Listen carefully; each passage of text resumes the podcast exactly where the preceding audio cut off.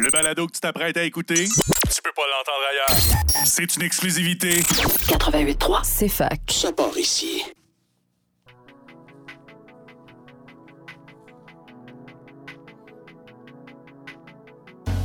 Bonjour à toutes et à tous et merci d'être au rendez-vous pour cet épisode des longues entrevues sur les ondes du CFAK 88.3. C'est un bonheur de vous savoir toujours à l'écoute de notre émission. L'invité du mois de février est le romancier et enseignant au cégep de Sherbrooke, Patrick Nicole. Cet entretien a eu lieu en public dans le cadre du Salon du livre de l'Estrie où Patrick était président d'honneur de cette édition. Comment vivre et être heureux dans un monde sans transcendance? De terre des cons à jeter juste à côté, Patrick Nicole met le doigt sur ce lent déclin dans lequel nous habitons. Cette morosité quotidienne qui côtoie nos indignations bavardes est l'écho d'un monde violent où les gentils ne gagnent pas toujours. Mais de quoi est-il à côté? Des monstres, de la vérité ou simplement de nous-mêmes? Et si l'écriture, à défaut de rendre justice aux gens, permettait de décrire avec justesse l'époque? C'est entre autres de cela que nous avons parlé dans ce 27e épisode des longues entrevues. C'est parti.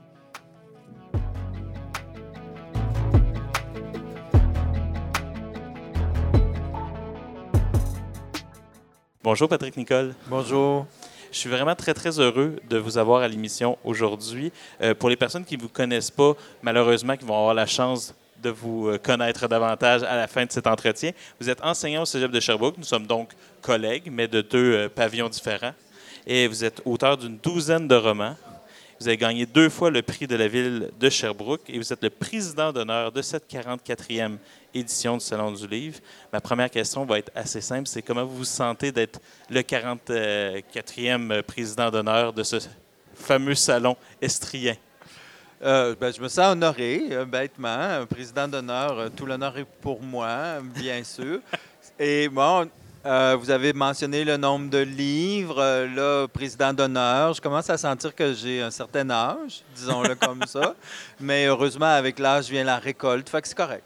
Oui, mais justement, c'est quoi d'être célébré par ses pairs? Parce qu'aussi deux fois le prix de la ville de Sherbrooke, vous avez été nominé à de nombreux prix euh, en Estrie. Vous êtes de plus en plus connu partout au Québec. Vos livres sont entendus. C'est, ça doit être quelque chose, justement, de dire qu'à travers le temps, mais finalement, l'œuvre apaise quelque chose. Oui, c'est un truc dont on n'est jamais. Je pense que la personnalité joue beaucoup dans ces choses-là, c'est-à-dire que je pense qu'il y a des, euh, je pense qu'il y a des gens qui se sentent euh, légitimés d'emblée. Il y a des gens qui se sentent écrivains alors qu'ils n'ont pas publié encore. Et, et à l'inverse, on peut publier beaucoup, beaucoup de livres sans jamais tout à fait être sûr qu'on a le droit de faire ça ou que c'est légitime. Mais là, vous avez dit 12 livres, je pense. Euh, là, ça serait bête pour moi de ne pas commencer à y croire. Il faudrait que je me sente autorisé là. Ça, là. ça serait un gros sentiment de déni. Oui, ce serait du déni puis presque de la mauvaise foi. Là. Mais- Donc, euh, oui, je- ben, ju- juste pour poursuivre un peu, je me sens mieux, je me sens autorisé à faire des livres, je me sens pas imposteur. Voilà. Mais il reste quand même que il y a beaucoup de, il y a beaucoup de choses qui nous échappent.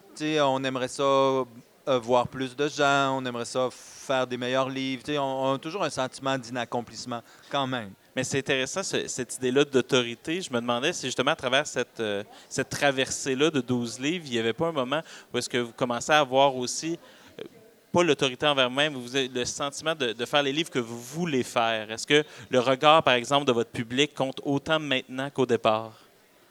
Ah, j'ai toujours fait les livres que je voulais faire. C'est, j'ai jamais trop réfléchi en termes de, d'offres et de demandes, là, disons-le comme ça. Euh, euh, on vend tellement peu de livres. La littérature, euh, c'est pas tellement une entreprise commerciale, disons-le comme ça. Alors moi, j'ai, j'ai pas essayé d'en, d'en faire une entreprise commerciale. Donc, j'ai pas travaillé à partir des besoins ou des attentes. Pas, pas, dans, pas dans le sens de quantité, en tout Ouais. cas. Euh, la quantité de vente. là. Donc, j'ai toujours fait les livres que j'ai voulu faire et ça, c'est une chose sur laquelle je vais me reposer. Je vais toujours être content de ça. C'est-à-dire que mes livres sont très différents les uns des autres. Ils ont chacun des intentions assez di- distinctes et je ne sais jamais quel livre je vais écrire après. Mais je suis toujours content de cette attitude-là. Donc, dès que vous arrivez à la fin d'un livre, il n'y a pas le plan d'un prochain? Il n'y a jamais de plan, commençons comme ça. Euh, je travaille pas avec des plans. Et puis, euh, oui, souvent les livres se bousculent parce qu'ils se succèdent rapidement. Donc souvent, je n'ai pas fini puis je sais ce que je vais faire après. Mais c'est toujours un peu vague parce que je ne sais pas vraiment ce que je vais faire avant de commencer à le faire. Hum, Donc la succession est assez rapide, oui. Et peut-être aussi qu'un livre est un peu la compensation des frustrations que le précédent t'a donné. Donc, si tu avais un livre un peu lent, un livre où il n'y avait pas beaucoup de dialogue, peut-être que la fois d'après, tu as le goût d'aller plus dans cette direction-là. Euh, Vous avez dit que vous n'êtes jamais empêché d'écrire un livre, mais moi, je connais un autre emploi que vous occupez qui peut vous empêcher d'écrire de livres, et c'est celui d'enseignant. Après, Ouais. Je me demandais si, après 12 livres et une, une brillante carrière d'enseignant, vous êtes aimé par plusieurs étudiants, plusieurs étudiants qui vont à l'université en littérature, qui, qui vous nomment. Je, je pense par exemple à quelqu'un comme Anthony Lacroix, qui le nomme de manière très, très claire. Euh, comme- Est-ce que vous vous considérez plus comme enseignant ou comme écrivain aujourd'hui? Ah, je me pose pas cette question-là beaucoup. C'est sûr que euh, je pense que la question se pose quand on se présente à quelqu'un. Sais, quelqu'un dit Qu'est-ce que tu fais dans la vie? Ben, moi, je vais dire Je suis prof de cégep. Parce que ça demande moins d'explications d'abord. C'est beaucoup plus simple. Tu dis Moi, j'enseigne dans un cégep. Tout le monde sait c'est quoi enseigner dans un cégep. Et puis, tu mets pas. C'est pas, c'est pas une bonne raison que je vais donner, là, mais tu mets personne mal à l'aise quand tu dis que tu es prof de cégep. Alors qu'écrivain, ça peut casser des parties, tu sais. Et, euh, Disons-le comme ça. Ils ont peur de finir dans des livres? Il y a ça. Il y a les gens qui se sentent un peu euh, intimidés Oui. par cette affaire-là. Moi. Moi, je vis dans un milieu où il n'y a pas beaucoup d'écrivains autour de moi. Puis je suis souvent le seul écrivain que les gens autour de moi connaissent. Donc, tu sais, je ne vais pas jouer cette carte-là souvent.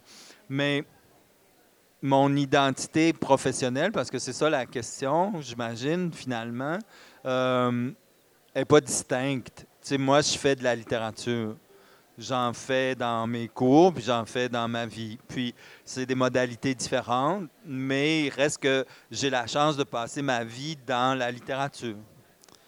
ce que j'aime beaucoup dans vos livres, dans votre littérature, c'est le fait que de votre esthétisme, si je peux le poser comme ça, c'est euh, vraiment show don't tell. C'est dans le sens que vous n'êtes pas dans une esthétisme qui sert nécessairement à- qui sert à- qui veut montrer quelque chose. J'ai l'impression que vous faites beaucoup confiance à l'intelligence de votre lecteur pour capter ce que vous voulez montrer. Est-ce que je me trompe? Non. Il y a peut-être une nuance, c'est que est-ce que je sais ce que je veux montrer? Je suis pas sûr. Hmm. Est-ce que j'ai une intention claire, puis là, je la camoufle? Non, je pense que le camouflage m'intéresse autant. tu sais. Donc, c'est pas comme si j'avais un sous-texte très élaboré, puis là, j'en donne juste un petit peu pour que les gens devinent. Euh, moi, des, fois, je suis vraiment à la surface des choses. S'il y a de l'eau sur la table, je vais dire il y a de l'eau sur la table, ça ne veut pas dire que j'ai de la peine. Ça veut dire qu'il y a de l'eau sur la table. Euh, puis des, fois, je suis très, très euh, superficiel ben, à la surface des choses, pour vrai. Bien sûr que si c'était juste ça, il, y aurait, il manquerait quelque chose. là. Donc, bien Il n'y a, pas que de l'eau sur la il n'y a table pas dans que les de livres l'eau de sur la Patrick table. Nicole. ouais, c'est ça. Mais euh, ben, c'est ennuyant lire quelqu'un qui nous dit quoi penser. là. C'est juste Ouais. ennuyant lire ça. Puis je pense aussi que la littérature, c'est une expérience qui est presque physique. C'est-à-dire que tu ressens la présence, tu entends des bruits, tu, tu sens s'il fait chaud ou froid. Et puis, il faut recréer cette expérience-là. C'est la chose la plus difficile et peut-être la plus importante, en fait. Et est-ce que ça veut dire que des fois que Patrick Nicole n'est pas d'accord avec les personnages de Patrick Nicole? Ben, Patrick Nicole, c'est pas un grand inventeur de personnages. Là. Il y a d'autres qualités, mais. euh, euh, donc, euh, j'ai pas plaisir à imaginer un personnage euh, que je détesterais ou que, etc. Tu sais, j'ai pas- Je ne tire pas plaisir à ça. Mes personnages sont très proches de moi. C'est souvent des gens que je connais bien, que j'ai modifiés en partie quand je me rends compte que tel défaut n'est pas nécessaire, etc. Donc, je suis beaucoup plus dans, la reproduction du connu Oui. pour moi euh, de mon connu à moi. Là. Euh, donc, je suis pas. euh, puis, j'aime pas. euh, ça m'est arrivé des fois de représenter des personnages que je voulais qu'on déteste. Mais je Hmm. trouve que c'est pas là que je suis le meilleur. Tu sais, je trouve que quand je suis là, je suis en train de régler des comptes, je suis en train de faire des affaires. Par exemple, dans le Terre des cons, le chroniqueur. Ouais. Mais ça, c'est pas une. Tu sais, le chroniqueur dans Terre des Cons, c'est pas une vraie personne. Là. Je veux dire, c'est une personnalité publique. euh, c'est presque son personnage Oui, que je déteste. Il y a Jean Charest qui revient des fois sous ma Oui. plume, qui est une vraie personne, il paraît, mais. Tu sais, je la traite. Il paraît, tu sais, mais je le traite presque comme une, je le traite comme une figure publique en fait. Oui. Donc son intimité m'intéresse pas, puis je ne vais pas, je vais pas aller là. Ce qui est intéressant aussi dans vos livres, c'est que pour vos personnages, j'ai l'impression que, moi, comme j'ai dit, je vois beaucoup d'esthétisme du réel à travers ce que vous livez. Vous essayez de décrire les choses, mais le réel pour vos personnages est décevant. Souvent. Un peu, ouais. Je me demandais justement un peu, euh, pour qu'est-ce qui fait que le réel est si décevant pour les personnages de Patrick Nicole? Ben, c'est une grosse question, ça, moi, je trouve. Mais moi, Euh, moi j'ai passé l'été, j'ai lu les cinq livres, puis même vous m'avez fait travailler parce que Terre des cons, j'avais pas prévu de l'inclure. Et quand j'ai fini, j'étais juste à côté. J'ai fait faut que j'aille relire le début du cycle. Donc, quand même, j'ai relu et j'ai cette impression-là à vous avoir lu, qui n'est pas désagréable nécessairement, parce que je ne dis pas que l'intervieweur n'est pas nécessairement d'accord, mais quand même, ça nous frappe. Le monde est décevant, point. Tu sais, je le dirais comme ça. Mais raffinons notre réponse. On écoute un film. Les personnages vivent des situations tristes. Et puis, on imagine que le réalisateur, la réalisatrice, il faut qu'elle finisse son film. Et puis, on sait que les films finissent bien. Alors, les personnages vont trouver consolation avant la fin du film. Et puis, c'est toujours la partie du film la plus décevante, finalement. C'est la consolation. Oui. Le personnage qui se dit à la fin, finalement, je suis mieux chez moi avec mon chien et mon amour. Tu dis, come on, man. C'est ça. Tout ça pour ça. Donc, la consolation, pour moi, est toujours décevante. Mais pourquoi elle est décevante? Parce qu'on n'est pas tellement religieux, disons-le comme ça. Euh, on n'est pas tellement. Moi, je suis pas dans le don de soi qui va faire que je vais m'oublier puis me donner. Donc, où est-ce que je peux trouver ma consolation? C'est très difficile. C'était euh, parce que la vie est un peu dure, disons-le comme ça, puis des fois elle est juste fatigante. Là. Mais la consolation me semble toujours un peu décevante. Même, mettons, tu vas dire, OK, je vais devenir hédoniste, le plaisir des sens. Ah. Il y a quelque chose, chose d'un peu égoïste là-dedans, c'est pas le fun. Euh, donc, tu sais, je trouve que toutes les solutions sont un Oui. peu décevantes. ouais. Mais c'est ça, des fois, j'ai l'impression que le grand, euh, le grand protagoniste des livres de Patrick Nicole, c'est le quotidien. En fait, c'est quelque chose qu'on dirait qui, qui est lourd, un- le supplice de la goutte, là, légèrement lourd à porter. Est-ce que est-ce que c'est quelque chose qui se rapproche de. de- est-ce que j'ai- est-ce que je divague ou c'est seulement moi qui vois mes propres obsessions là-dedans? Non, c'est pas non, c'est pas de la, divaga- de la divagation, mais je vais, je vais quand même jouer l'avocat du, diable. Je pense que dans les livres de Patrick Nicole, parlons de lui comme s'il n'était pas là, il ça marche quand même par couche. C'est-à-dire qu'il y a une couche qui est très, euh, par exemple, dans un de mes livres qui n'est pas ici, là, dans, euh, je pense dans Nous ne vieillirons pas, le, gars il demande à sa blonde qu'est-ce qu'on qu'est-ce qu'on perd en vieillissant? Puis elle lui répond de l'espace de comptoir. Moi, ça, je trouve ça très drôle. Puis, mais c'est sûr que c'est au rôle c'est le quotidien, mais il y a un drame dans ce qu'elle vient de dire là. C'est vraiment, on a accumulé, on s'est perdu de vue, on, est pris dans le matériel, puis à la limite, c'est on s'ennuie l'un de l'autre. Donc, je pense que dans mes livres, il y a des couches. Puis la couche, c'est aussi, je pense, une expérience esthétique, c'est-à-dire qu'il faut que le lecteur, la lectrice soit dans le monde matériel pour te suivre. Si tes personnages semblent flotter dans les airs, les gens ne te suivent pas. Il faut qu'ils soient là. Mais il y a aussi la couche du non-dit, comme vous disiez plus tôt. Puis il y a aussi la couche de la culture, parce qu'il y a toujours quelqu'un qui est en train de lire un livre ou de donner un cours. Euh, il y a toujours cette discussion-là qui a lieu dans mes livres aussi. Donc, je suis en train de me défendre, là. hein. Mais, il y a des couches. Et puis, il y a la couche plus basse, qui est celle de, de- des fois, la sexualité ou la mort, ou, quelque chose qui est plus, qui est plus sombre. Euh, ça, marche par étage. Ben, Justement, parlons de, de la classe. Dans La nageuse au milieu du lac, il y a l'extrait suivant. Dans une classe de 30 cégepiens, j'ai demandé combien croyaient que la vie sur Terre serait plus agréable dans 50 ans. À peine deux ou trois ont levé la main. La semaine précédente, nous avions étudié l'optimisme de la Révolution tranquille. Je leur demandais maintenant de mesurer à quel point le monde avait changé. Un étudiant s'est mis à parler de ce qu'il appelait le gouvernement. J'en étais un peu content, mais quand même, j'ai dit non. avec un geste du bras qui va du bas vers le haut. J'ai dit, il est difficile de s'extraire, d'imaginer le monde au-delà de notre immédiateté, mais il faut bien essayer. Et ce qui est intéressant, c'est que moi, j'ai, cet extrait-là qui m'avait marqué à l'époque, que, j'ai- que j'aimais beaucoup, il y a ce signe-là de la verticalité qui revient dans de nombreux livres de Patrick Nicole. Et ce qui, je vous ai pas eu comme enseignant, mais je, je m'imagine que c'est peut-être un geste que vous faites. Mais ce qui est intéressant, c'est que dans votre dernier livre, plus exactement à la page 174, euh, eh ben oui, c'est c'est la, la- mais 175 aussi est un méchant spectacle, tout le monde, on va s'y rendre. Vous dites justement un prof qui fait sensiblement le même signe, mais là du haut vers le bas, et ça finit par on ne voit pas où il veut en venir, il devrait trouver mieux. Et là, contrairement dans la nageuse au milieu du lac, le cours ne réussit pas, il échoue. Et là, je me demandais vraiment quelle est la place de la transcendance dans votre œuvre? Parce que j'ai toujours l'impression qu'il y a un code caché. Il y a toujours une absence de transcendance chez vous, qui vous décourage, que vous constatez.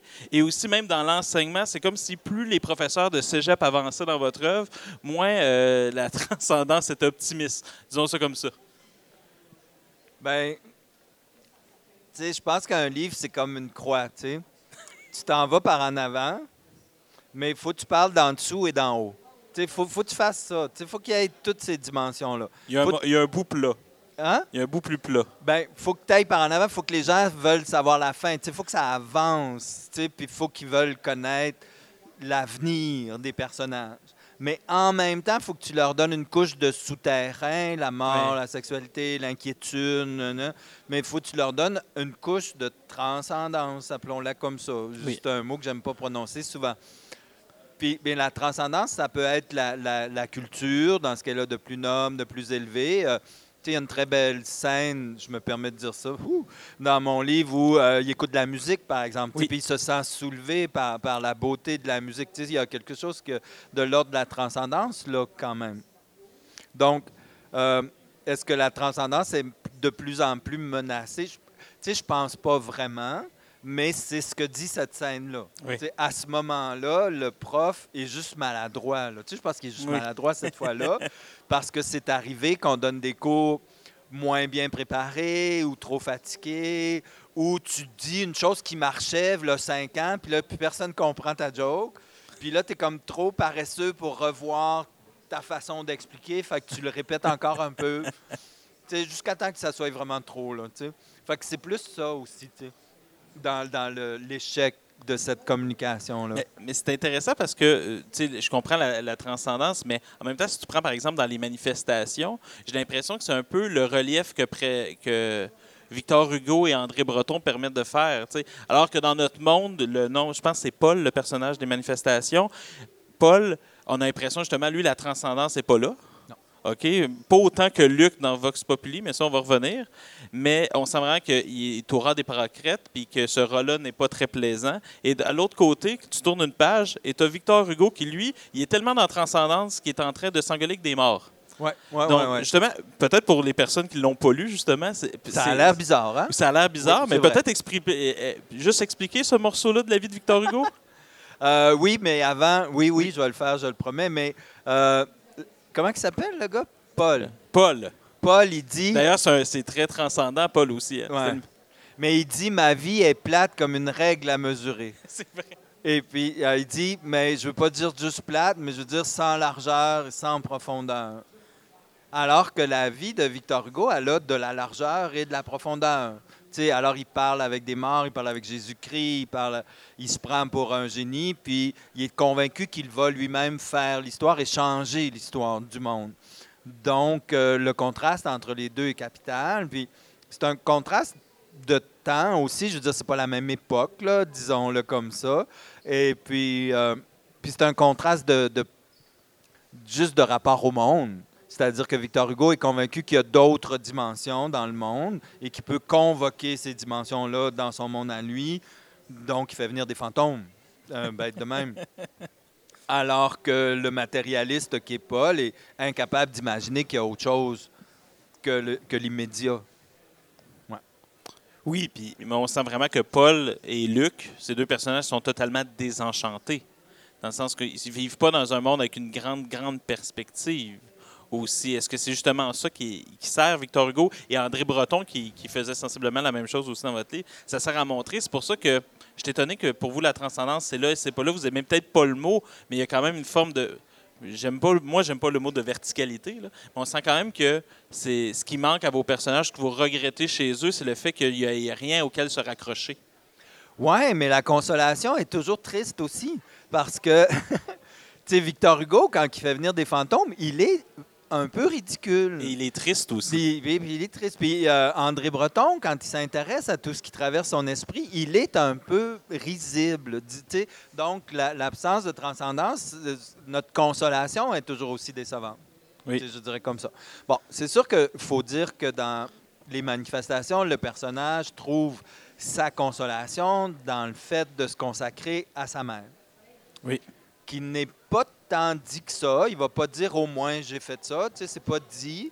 Mais c'est le seul rapport de nécessité qu'il connaît à la vie. Oui. Je veux m'arranger que ma mère ne soit pas attachée. En fait, Oui. sa, ta- sa quête, c'est d'empêcher qu'on attache sa mère. Ouais.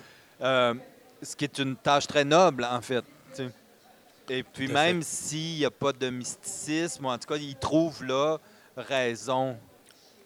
Oui, il trouve un sens. Ouais. Est-ce que, justement, si on veut effleurer le thème de la maladie, qui est quand même assez présent dans vos derniers livres, justement, est-ce que la maladie, c'est pas quelque chose qui, à un moment donné, dans le, justement dans le quotidien, qui ne vient pas porter une certaine forme de sens ou un, un arrêt chez vos personnages? On le sent que la maladie des autres, ou de- dans J'étais juste à côté, la maladie du personnage, quand même un temps d'arrêt et d'introspection.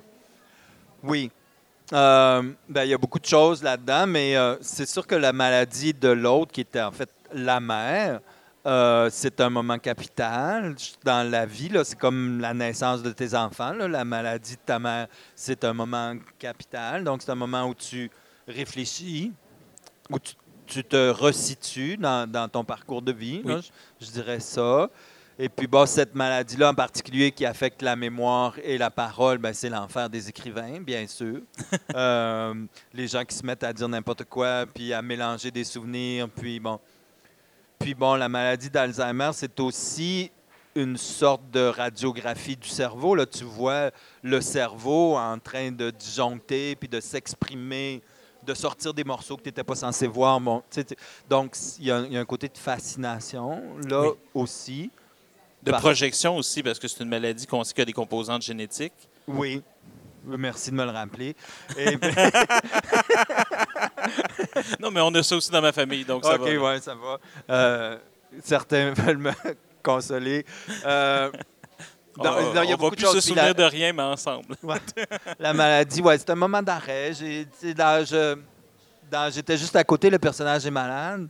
Euh, puis, euh, tu sais, mon éditeur m'a fait remarquer que c'est la première fois que j'avais un personnage qui vivait une vraie crise. dans toute mon existence. Et puis, euh, il y a mal au ventre. Voilà la crise, tu sais. Euh, ouais, c'est Quel ça. climax. Mais tu sais, c'est quand même, je remarquais cette semaine que le personnage est gravement malade, mais j'ai quand même écrit une scène de salle d'attente finalement. Oui. C'est-à-dire que c'est la scène de l'hôpital, c'est une. Il attend. Comme dans plusieurs de mes livres. Oui. Il attend. Ouais, c'est ça. C'est intéressant. Dans la fin de Vox Populi, moi, c'est une des fins que tu dis conclure la consolation. C'est pour moi l'ultime livre qui ne console pas la fin. Donc, je, vais juste la lire. Marc pense à sa fille qui viendra demain, un macaroni qui sera encore meilleur réchauffé et au vin auquel il pourrait en- bien prendre goût. Il achètera des fleurs. Marc est content. Ça prend pas grand-chose. Un petit mot adressé à lui. La perspective d'un souper. Il est heureux. Marc ne demande pas beaucoup à la vie. Entre parenthèses, ça tombe bien, la vie n'attend rien de lui aussi. Ça, c'est atroce, hein? Ça m'a fait mal, Patrick. Oui, ça fait mal, mais il y a beaucoup de choses à dire à propos de ça.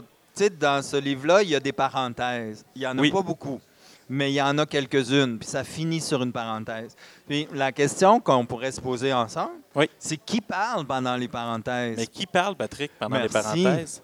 Je ne sais pas, mais je pense que c'est la personne qui parle dans les parenthèses, c'est celle que moi et toi, on ne veut jamais devenir. Moi, c'est comme ça que je vois ça. C'est-à-dire que Marc a une vie qui est un tristounette, tu sais. sans plus, tu sais. Euh, Il n'y a pas grande envergure, disons-le comme ça. Mais la voix, entre parenthèses, est d'une sévérité puis d'une méchanceté incroyable envers cet homme-là. Oui. Puis c'est pas moi, tu sais. Puis ça, ça crée un petit problème de lecture. C'est-à-dire qu'on euh, on se pose la question qui parle dans les parenthèses, puis la seule réponse possible, c'est l'auteur, parce que le narrateur parle déjà. Ouais. Tu sais, mais il faut juste imaginer que c'est une autre voix qui est juste vraiment sévère, qui est méchante et qui juge. Et puis Marc se fait beaucoup juger dans son environnement de travail, disons-le comme ça. Et puis, puis là, je reproduis ce jugement-là comme si je l'endossais, en tout cas comme si nous, lecteurs, lectrices, on endosse ça, tu sais. Donc, je crée un malaise hiérarchique là, que j'aime bien, mais qui est très cruel. qui, qui est très cruel. Puis je me demandais aussi, dans vos, dans vos pourquoi autant de personnages qui, euh, je m'excuse, c'est le mot que vous avez utilisé, c'est sans avergure. C'est qu'est-ce qui vous intéresse dans ces vies-là, qui sont quand même très présentes dans les manifestations, dans Vox Populi, et même dans une forme de banalité qu'on retrouve dans les trois autres livres chez les personnages? On dirait que justement, vos personnages, vous, ce qui vous intéresse, c'est justement, ils ont un manque d'envergure, ou c'est des personnages qui essaient toujours de baisser légèrement les attentes? Ben, on vit dans un déficit de sens. Là. Tu sais, moi, non, moi, je me considère sans envergure. tu sais. Je veux dire, c'est les personnages sont sans envergure parce qu'on vit dans un déficit de sens. Il n'y a personne ici qui va changer le monde. Il n'y a pas grand monde ici qui va aller sur Mars, je pense. Euh, tu sais, on va le, la- le- il n'y a personne qui va aller régler le réchauffement climatique. On ne vit pas dans une époque héroïque ni dans une époque mystique. Euh, c'est pas grave, c'est pas si grave. Non, non. Moi, je vis pas ça comme un drame, mais il reste que l'envergure, ça reste une sorte de programme qu'on a et qu'on ne peut pas réaliser. Tu sais, donc, on sent ça comme une sorte de déficit. Maintenant, à propos de Vox Populi puis de Marc, je dirais, la chose la plus intéressante, d'après moi, c'est pas tant qu'il n'a pas d'envergure, il est un peu nono. C'est, le personnage que j'ai créé qui, qui est le plus différent de moi. Il est nono. Non, mais ce que je veux dire, c'est qu'il est, c'est un vrai personnage. C'est quelqu'un qui n'est pas moi. Et c'est quelqu'un qui aspire à être moins niaiseux, disons-le comme ça. Oui. Il aimerait ça qu'on lui parle. C'est ça qu'il dit. Il écoute Radio-Canada, il aimerait ça entendre quelque chose d'intelligent à Radio-Canada. Qu'on Il a- entende autre chose que les pandas. Par exemple, tu sais, puis il aimerait tu sais, il doit pas aimer Masbourian, lui, tu sais. Il, aimerait ça qu'on lui parle. Donc, c'est la personne qui n'est pas un intellectuel puis qui se dit, j'aimerais ça que les intellectuels me disent des affaires. Bien sûr, il est un peu beau-frère, puis après ça, il pogne des chicanes avec les gens, puis bon, etc. Mais le, le personnage de Marc est intéressant, mais ce qui est intéressant, c'est son manque, puis le fait que la société ne comble pas ce manque-là. Il voudrait qu'on lui parle. Et à la télé, on lui présente des vox populi, puis il dit Come on, pourquoi c'est pas des spécialistes? Pourquoi qu'on fait parler le monde dans la rue? Le monde dans la rue, je connais. Pourquoi c'est ça qu'on monte à TV? Donc, il vit un déficit, puis il aimerait ça se faire parler. Puis quand il essaye d'avoir une relation intelligente avec des professeurs, ça se passe dans un cégep, ben, les professeurs le méprisent parce que c'est un employé d'entretien, c'est un employé de soutien. Donc, ils lui, pas des conversations avec lui, alors que lui serait curieux d'apprendre. Ce qui est vraiment intéressant, parlant de, de cégep, euh, un autre personnage qui revient dans la- une grande majorité de vos livres, c'est le professeur de cégep, Oui. qui va, euh, dans mes notes, d'un spec qui va de, de, de, de blasé jusqu'à euh, déçu. Donc, c'est un spectre optimiste, je dirais. Je fais ça pour te taquiner. hein. Mais ce qui est intéressant, par contre, c'est qu'ils ont toujours un petit peu la flamme. Bon, jamais- le temps, Mais c'est ça. à- à- après la ça, blague, il y avait de quoi de constructif, là, quand même. Euh, mais c'est ça. c'est Justement, je me demandais, comment prendre ça. C'est, euh, j'ai l'impression pour toi, le système de l'éducation, je vais, je vais la poser comme ça, comme une opposition. Est-ce que c'est pour toi, c'est les profs qui ont lâché les étudiants ou c'est les- le système qui a lâché les profs qui font qu'ils sont rendus comme ça aujourd'hui? Dans tes livres, bien sûr, parce qu'au cégep, tout va bien. Là, c'est parfait. Là. Hey, on pourrait faire ta psychanalyse là, là. Euh, T'enseignes au cégep, hein? Oui. OK, ouais. je- C'est intéressant. C'est comme ça que tu as vu mes livres. ouais. Euh, beaucoup de choses à dire là-dessus. Euh, je pense que quand même, si on relit tranquillement, l'expérience de classe dans mes livres est positive. Oui. C'est-à-dire que la relation étudiant-professeur, malgré les déceptions, est une relation positive. Tout à fait. Tu- tu- tu- Émotivement, non, les mais professeurs console-moi, là, parce que... c'est- Oui, Oui, OK, oui, Je, te consolerai. Merci. Mais ouais. elle va être décevante, bien sûr, la consolation. Oui, oui. Mais euh, oui, non, mais dans la classe, mais j'ai l'impression que dès qu'on parle, par exemple, des relations professorales, dès qu'on sait la, la pression, les, les deadlines, la correction, j'ai l'impression que quelque Ouais. chose qui, à un moment donné, justement, hors de la classe, se- est décevant ou n'est pas euh, au niveau des attentes que le professeur avait lorsqu'il a commencé sa carrière, par exemple. Ouais, c'est possible, mais.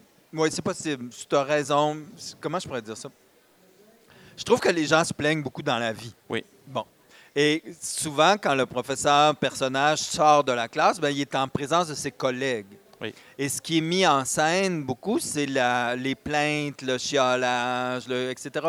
Est-ce que je, je, je suis même pas sûr que je présente ça comme une réalité dans le fond. Tu sais, euh, je présente ça comme du, des paroles. C'est-à-dire Hmm. que les, les collègues se plaignent. Est-ce que je dis que c'est vrai? Est-ce que je considère... Tu comprends ce que je veux dire? Oui. Euh, mais j'imagine qu'on a tous des scènes différentes en tête, là. Mais, euh, ouais, moi, ce que, mon premier réflexe, c'est de, c'est de, d'imaginer que les collègues se plaignent. Ouais. Dans la nageuse, c'est beaucoup ça. Oui. Euh, c'est les collègues qui se plaignent. Ça ne veut pas dire que c'est si dur. C'est sûr qu'ils se plaignent. Ça, on est sûr. Mais la, Jacques aussi, dans J'étais juste à côté, qu'on voit sa- son arc narratif changer, là, justement. Ouais. Lui, lui, à la fin, il est vraiment déçu. Puis à la fin, même, il se fait crier dessus par une étudiante. Oui, oui, oui. Mais ça, c'est un professeur incompétent. Oui. Tu sais, Puis on est content qu'il se fasse crier dessus. Moi, j'étais content. Euh, ça, ça m'allait. Euh, mais je, je me rends compte que je n'ai pas été honnête avec ta question parce que c'est vrai que je représente les- le, le métier comme étant lourd, comme Oui. étant compliqué, euh, comme ayant beaucoup d'imprévus, beaucoup de choses qu'on ne contrôle pas et une charge de travail importante. Et il veut, veut pas, un professeur rentre toujours avec une certaine conception du métier qui, sur 35 ans, les élèves n'auront peut-être pas nécessairement les mêmes attentes vis-à-vis le même cours. Donc, c'est quand même un choc aussi que la réalité dans la vie professorale. Oui, oui, oui, c'est vrai, c'est vrai. Mais tu vois, là, j'hésite un peu, j'hésite. Tu sais, j'en ai écrit beaucoup des scènes de classe. Oui, beaucoup. Et puis, un moment donné, dans ce livre-là, je me dis, hey, je vais-tu encore écrire une scène de classe? Puis, tu sais, ça me tente plus de temps.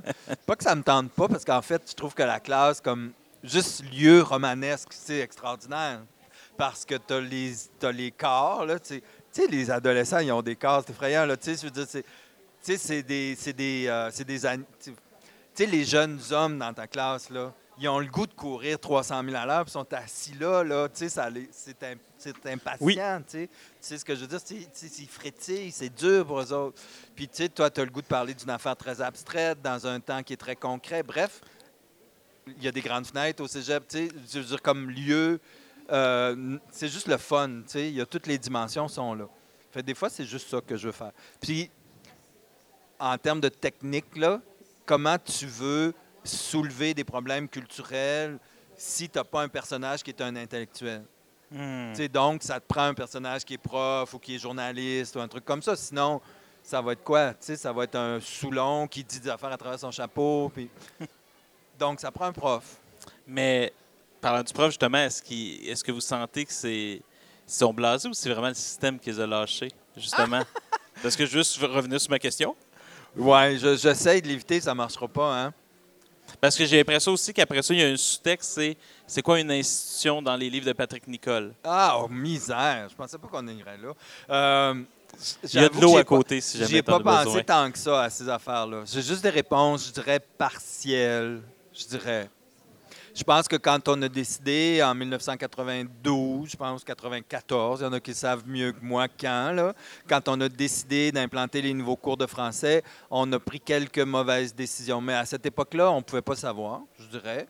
Puis tout, donc, tout le retour à l'enseignement des classiques, à l'enseignement de. Je ne sais pas si vous savez à quoi je fais référence, là, mais vos cours de 101, 102 Les figures de style. euh, ouais, les figures de style, toute cette portion-là de l'enseignement de la littérature, je pense qu'elle a fait fausse route. Je Hmm. dirais ça, comme ça. Et puis, on a appris euh, aux élèves à avoir un rapport adverse avec la littérature. Et ça, c'est dommage. Oui. Je le dirais comme ça. C'est de valeur. Est-ce qu'on était capable de faire mieux? Je ne suis pas sûr. Tu sais, je veux dire, c'est facile de examiner rétroactivement. Mais là, ce qu'on encourage, c'est un rapport à la littérature qui est triste. Je le dirais comme ça. Et, que- ça, et ça serait quoi un rapport à la littérature joyeux? Ben, ça marcherait pas toujours par la production écrite. Ça, ça, je dirais ça comme ça, c'est-à-dire la production écrite formatée, là, faire des dissertations. Tu sais, je pense qu'il y aurait de cette affaire-là. Il y aurait peut-être moins d'intérêt pour la surface, genre les figures de style, les métaphores, tu sais, tout ce travail-là qu'on fait au cégep qui nous prend un temps fou. Oui. Euh, tu sais, ça se pourrait, on pourrait abandonner une bonne partie de ça, je pense. Travailler plus sur. Tu sais, le commentaire, je sais ce que ça a comme connotation négative, là, permettre aux élèves de s'exprimer, c'est quelque chose qu'on- qui nous fait peur. Puis on sait que c'est pas toujours la meilleure chose à faire, s'exprimer dans la vie. Des fois, écouter, c'est bon aussi. Là. Mais, euh, tu sais, je pense qu'il y a une balance euh, qu'on a perdue d'une certaine façon. Oui, puis dans le choix des, des textes qu'on lit aussi. Mais bon. Oui, non, mais ça, on pourrait en- parler longtemps. Ouais. Euh, justement, ce qui est, je me demandais si dans vos personnages, que je vois beaucoup, c'est des. On parlait de la transcendance et tout. J'ai dit, il y, a, il y a une forme aussi de résignation chez eux. J'ai l'impression qu'ils sont toujours un peu. Ils sont pas aussi forts qu'ils aimeraient être. Ils ont, ils ont des idées de changement. Je pense justement, on va dire, à Marc. Ouais. qui aimerait quelque chose, mais qui n'arrive pas à l'atteindre. Est-ce que la résignation, est-ce que ça fait écho justement un peu que cette catégorie-là de consolation qu'on parle depuis tantôt? Est-ce que justement, qu'on n'arrive pas à être totalement consolé, à la fin, on se résigne? Oui, je pense que oui. Il y a de la résignation. Il y a le. Il y a les. Ouais, ouais c'est de la résignation, mais aussi parce que c'est des personnages qui n'ont pas d'idéaux, donc ils ne Ouais. verraient pas par quoi ils remplaceraient euh, ce qu'ils ont. Et puis c'est juste. euh, comment je pourrais dire ça? Ben, c'est ça qu'on fait. Moi, ça va faire 30 ans que je travaille au même endroit.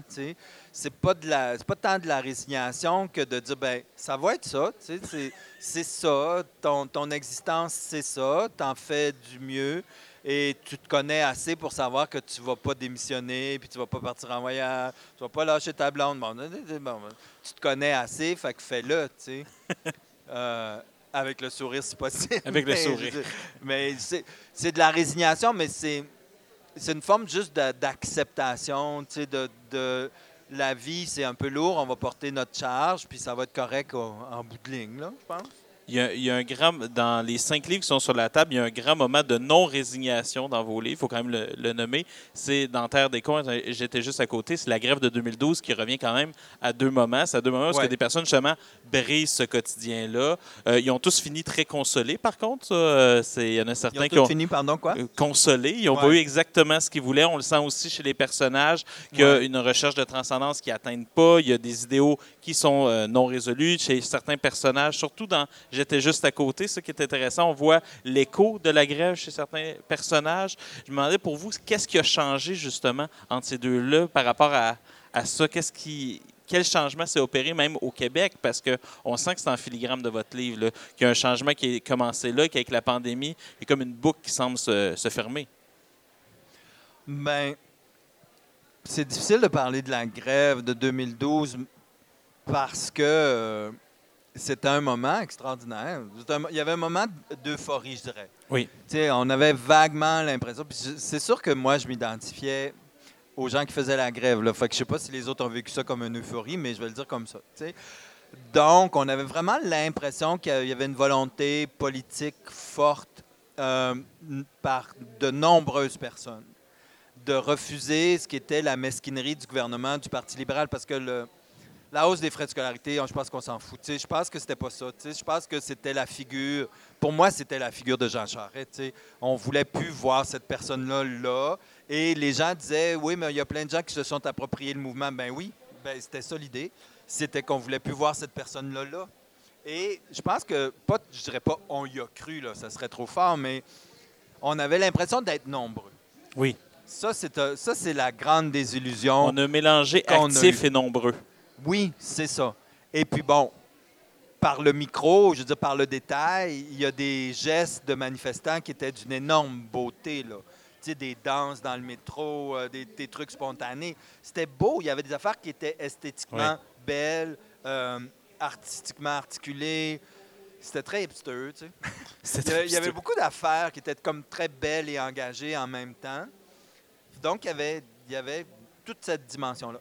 Puis là, on s'est rendu compte que finalement, la droite était plus nombreuse. Ouais. Puis c'est... euh, ouais, hein, c'est ça. Fait que, tu sais, là, tranquillement, les élections qui ont suivi, tu sais, j'en parle dans ça, Oui. c'est le PQ qui est rentré, mais plein de monde ont voté à droite du PQ. On pensait même pas qu'il y avait de la place à droite du PQ, tu sais. Puis il y avait plein de monde. Puis après ça, ben là, je parlerai pas des dernières élections, mais finalement, on s'en va vers la droite. C'est Ouais. ça qui arrive, tu sais, je pense. Puis c'est pas ça que promettait 2012, puis c'est ce qu'on réalise tranquillement. Puis moi, je suis toujours le dernier à comprendre. Donc, je comprends maintenant qu'on s'en va vers la droite. tu sais. Mais est-ce que c'est ça l'ambiguïté de votre titre? J'étais juste à côté. J'ai Oui, l'impression oui. qu'il y a trois sens possibles à ce titre-là. Ouais, c'est quoi? Donc, quoi? ben, mais non, je vais te laisser en parler parce qu'il n'y a non, personne qui est là pour moi. Hein? Moi, je ne suis pas président d'honneur du Salon du Livre. Ah, je suis ok. certain.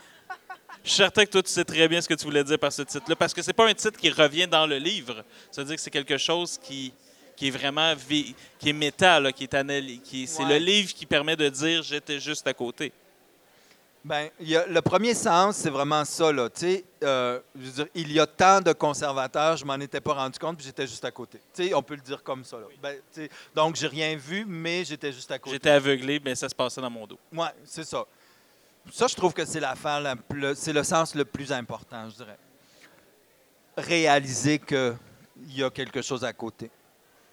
Bon, puis le deuxième sens, j'étais très surpris que tu te rendes à trois. Mais moi, pour moi, le deuxième sens, c'est juste l'inverse. Sais, ouf, j'ai échappé belle, j'aurais, ça aurait pu m'arriver, j'étais juste à côté. C'est vraiment quand la personne à côté a un accident d'auto, puis pas toi. Euh, tu sais, quand il tombe un météorite sur le voisin. Des choses quotidiennes. Là. Oui, tu- Euh, c'est- un dimanche à Roquefort Oui, c'est ça. ouais. Ben, j'étais juste à côté, puis ça m'est pas arrivé. tu sais. Pour moi, c'est les deux sens comme échapper belle, puis j'ai rien vu. Mais le troisième, ça pourrait pas être j'étais juste à côté, je me suis trompé. Ah, être à côté. Ah, ben oui. Mais Être à côté pas de la plaque. Parce que j'ai l'impression que justement, tout, tout le long, il y a un découragement qui est comme. J'ai l'impression que le personnage parle beaucoup justement que le monde est à côté, mais finalement, c'est peut-être lui qui est à côté de la marge du monde. Parce que en fait, tu sais, les gens ils nous demandent est-ce que les gens qui lisent vos livres vous apprennent des affaires, puis tu dis moi. Mais là, j'ai appris quelque chose. Parce que dans le fond, Paul, il dit qu'il est toujours à côté de lui-même. Ben, il le dit pas, moi, il le dit même une fois ou deux. tu sais. Oui, il dit il, il est deux. toujours à côté. Hein? Il dit, il dit une fois ou deux. Oui, c'est ça. Donc, il est toujours à côté de lui-même, mais j'avais pas compris que c'était ce même à côté-là. Mais il y a une phrase, il- donc, hein. parlant, parlant justement d'être à côté, il y a une page, page 184, La pandémie a exacerbé nos travers. Certains d'entre nous prônaient la rigueur, d'autres la compassion. Certains se vantaient de leur prouesse technique, d'autres se réclamaient d'une culture de l'imprimé. Peu importe, nos prétentions à la fin, nous étions seuls et dispersés, obligés de nous demander ce qui compte vraiment et pour qui. Qu'est-ce qui vaut encore la peine d'être enseigné, évalué? Quelles attitudes, étu- quelles, euh, attitudes étudiantes sont condamnables et lesquelles on pardonne? Aucun discours social cohérent ne pouvait nous guider. Moi, ma question va peut-être être bête, mais quand il n'y a pas de discours social qui nous guide, qu'est-ce qui nous guide? Le métier de professeur est un métier fascinant. oui. Parce en pandémie, tu- on a découvert des aspects fascinants du métier. Oui, oui. mais c'est parce que tu es, finalement le dernier juge de ce qui se passe dans ta classe. Ouais. C'est finalement toi qui vas décider. Euh, et, tu sais, des fois, j'ai rencontré des professeurs illustres qui disaient, vous savez, vous répondez à des impératifs qui sont importants et si vos administrations vous déplaisent, désobéissez. Tu sais, je me semble qu'il y a juste les curés qui parlaient comme ça, genre, euh, tu, peux stationner ton char de curé où tu veux parce que tu es au service de Dieu, tu sais. Puis je trouve que les, euh, les professeurs ont des attitudes semblables, tu comprends-tu? Je réponds à un impératif supérieur, fait que l'administration, là, elle s'arrangera. Mais il reste qu'on est les derniers juges de ce qu'on Oui. fait quand la porte est fermée. Et et la pandémie, moi, elle m'a appris qu'on ne fait pas du tout la même affaire quand la porte est fermée, ça c'est une affaire, mais qu'on n'a pas les mêmes préoccupations, priorités, euh, les mêmes enjeux. Oui. tu sais. On est très différents les uns des autres, finalement. Quand on acquiert beaucoup d'autonomie, tu te rends compte que les enseignants sont très différents. Oui. Moins il y a de normes, plus il y a de diversité. Oui, c'est ça. Et euh, la pandémie, tu sais, ça, c'est un texte qui est presque à la fin de mon livre. Euh, puis le personnage réalise que le nous professeur est peut-être pas vrai. On n'est peut-être pas un vrai nous, dans le fond. tu sais. Ouais. On est très différents les uns des autres. Mais ce qui est intéressant, c'est justement ça, c'est pendant justement cette pandémie-là, les enseignants, oui, il y avait une institution qui nous permettait d'ouvrir Zoom, ce qui était toujours utile, mais euh, on sent quand même que l'institution était moins présente, que justement, il y avait une plus grande diversité, qui, euh, au- des fois au détriment de la qualité de l'enseignement, dans le sens que certains ouais. enseignants en ont profité, mais il y a aussi d'autres enseignants qui ont redoublé d'ardeur, justement, pour essayer de faire de quoi de bien à distance, malgré tout ça. Je me demandais, les institutions par rapport justement à l'autonomie de l'enseignant, comment, parce que dans vos livres, souvent, les, institutions, j'ai l'impression qu'il y a quelque chose qui est tordu, c'est quelque chose qui va aider les infirmières, mais leur nuire, c'est quelque chose qui va soutenir les enseignants, mais qui va aussi leur mettre des contraintes. Je me demandais, c'est quoi votre rapport justement à ces institutions-là? Parce qu'il y a une critique qui est comme sous-jacente, mais en même temps pas complète, comme si c'était une fatalité qui en est, mais qui sont toujours perfectibles.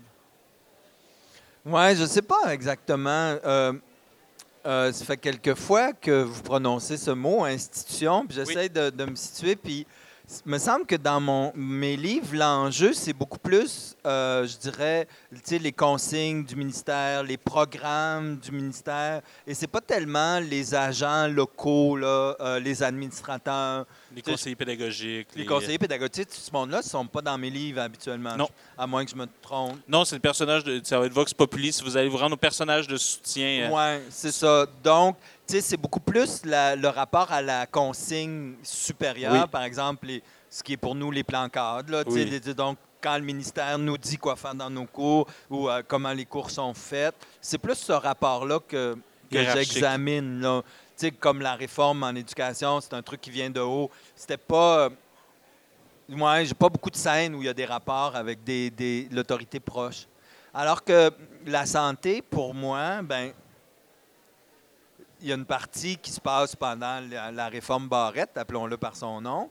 Euh, donc, c'était vraiment une attaque aux institutions et aux Oui, personnes qui y travaillaient. là.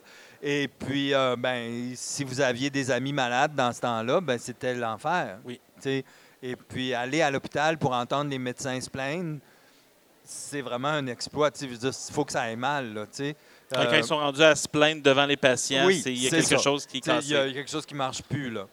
Donc, pour moi, c'était pas tant un rapport d'institution que l'État nous abandonne. Ouais. euh, L'État va faire mourir son monde, c'est ça qui va arriver. C'est comme ça que je l'ai senti pour les Et hôpitaux. dans les manifestations, l'institution dans laquelle la mère elle est, on a aussi ce sentiment-là qu'il y a Oui, un délestage de l'institution. Absolument, absolument. Puis la privatisation des soins de santé. Puis oui, oui, l'institution renonce à son rôle en santé. En éducation, je trouve que c'est plus une sorte de le- le- les directives ne, ne correspondent pas à ce qu'on devrait faire, mais on ne sait pas exactement, nous, ce qu'on devrait faire, là, mais on est en conflit avec des directives. Puis des fois, on les écoute pas, puis c'est même pas grave. Euh, Ça- ça- on s'en rend pas compte. on s'en rend pas compte, puis on a-tu déjà vu un professeur puni, donc, euh, il y a l'incompétent là, puis il y a l'autre là, puis chacun fait son petit chemin. J'aimerais finir cet entretien-là avec euh, Terre des cons, qui est pour moi euh, le livre avec lequel en fait je, je t'ai découvert. J'ai décidé de te tutoyer à la dernière question. euh, C'est Patrick. Mais euh, je vais y aller comme ça. Il dit si les livres avaient quelconque pouvoir, Madame, Bo- moi c'est un des passages les plus drôles que j'ai lus depuis des années. là. Si les livres avaient un quelconque pouvoir, Madame Bovary aurait empêché Canal Vie, Georges Perec aurait entravé la croissance d'IKEA et le père Ubu aurait anéanti Jean Charest. Mais voilà, ça n'a pas marché. Pour ma part, il m'arrive même de croire que ces gestes, lire, est plus inutile que jamais, que jamais écrire et lire n'ont été des actes plus vains. Pourtant, depuis dix ans, Patrick, tu n'as pas cessé de lire et d'écrire. Donc, je me demandais simplement pourquoi lire et écrire alors? En bout de ligne, ça reste une des activités les plus plaisantes à faire. Je veux dire, si euh, j'avais des capacités physiques, peut-être que je ferais autre chose, du sport, tu sais. Mais il reste que c'est- il y a, il y a déjà ça. C'est un peu une réponse bête, là, mais il y a déjà ça. Bien sûr, ce que j'ai écrit là, je ne le crois pas. Il ne faut pas prendre ça au pied de la lettre. C'est vrai que la littérature n'empêche pas l'humanité de courir à sa perte. Mais d'une certaine manière, le fait que par ton œuvre, tu y réponds, il y a quand même quelque chose qui se passe. C'est-à-dire que tu n'es pas d'accord avec ton personnage. Moi, c'est non, non, c'est ça, c'est ça. Je fais le contraire de ce que je dis, comme ma mère elle faisait. Ma mère, elle disait toujours, fais pas ce que je dis, fais pas ce que je fais, fais ce que je dis. Fait que moi, je suis vraiment là. C'est sûr que je fais semblant de ne pas y croire, mais tu t'obstines quand même à produire de la communication, à produire de l'échange, à produire des lieux de rencontre, même si ultimement, tu sais bien que euh, c'est plus facile détruire que construire. Que tu veux? Tu sais, ça va plus vite. Ça va plus vite défaire que faire.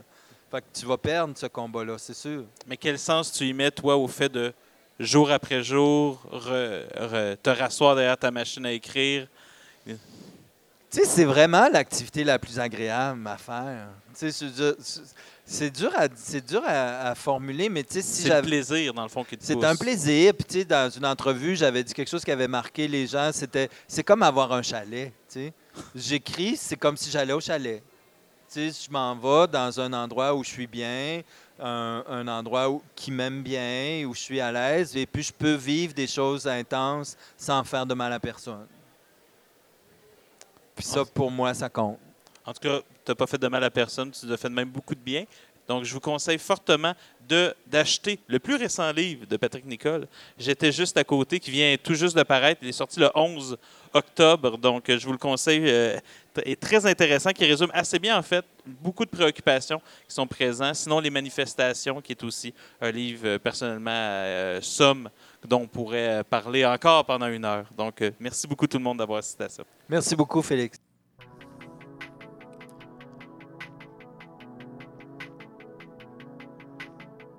Et c'est déjà la fin du 27e épisode des Longues Entrevues.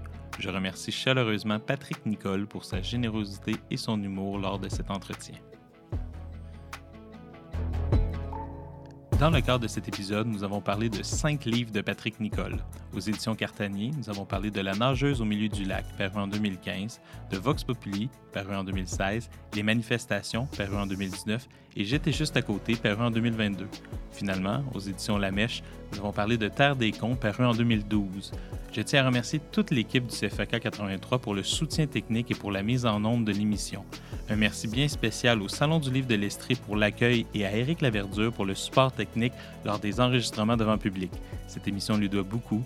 N'hésitez pas à partager l'épisode sur les réseaux sociaux si vous l'avez aimé. La prochaine émission sera le 4 février. L'invité sera nul autre que Minicap Delmoumen. C'est un rendez-vous et d'ici là, portez-vous bien. À la prochaine.